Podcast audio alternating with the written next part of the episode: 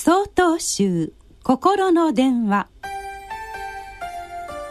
今週は「平和の泉」と題して秋田県梅林寺木村光寛さんのお話です。66年前川と緑に囲まれた広島や長崎の町は一瞬にして焼け野原になってしまいました。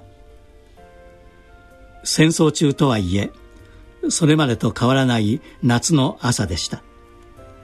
そんな朝を人類が忘れることができない朝に変えてしまいました。平和の尊さを命の尊さを伝えるために多くのモニュメントが作られました。長崎の平和記念像。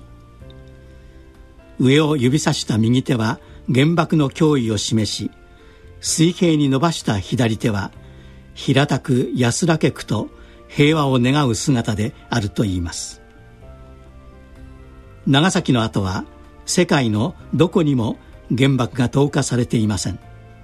それはあまりにもひどい惨状に恐れと悔恨の念を持ったからだと思います。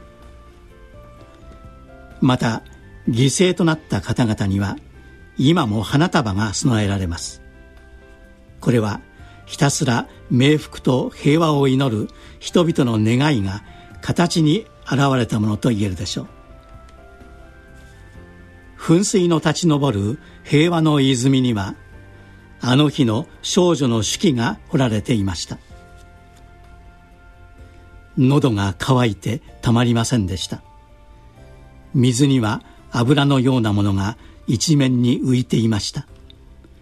どうしても水が欲しくてとうとう油の浮いたまま飲みました。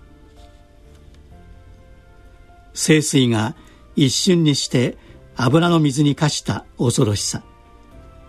この日に皆水を振りかけて拝んでいました。存分に飲ませたいと。日常が日常でなくなった日を私たちは忘れません。亡くなられた方々の無念と今なお苦しみの中にいる方々の願いを受け継いでいきます。平和な日々が一日でも長く続くよう決して忘れてはならないのです。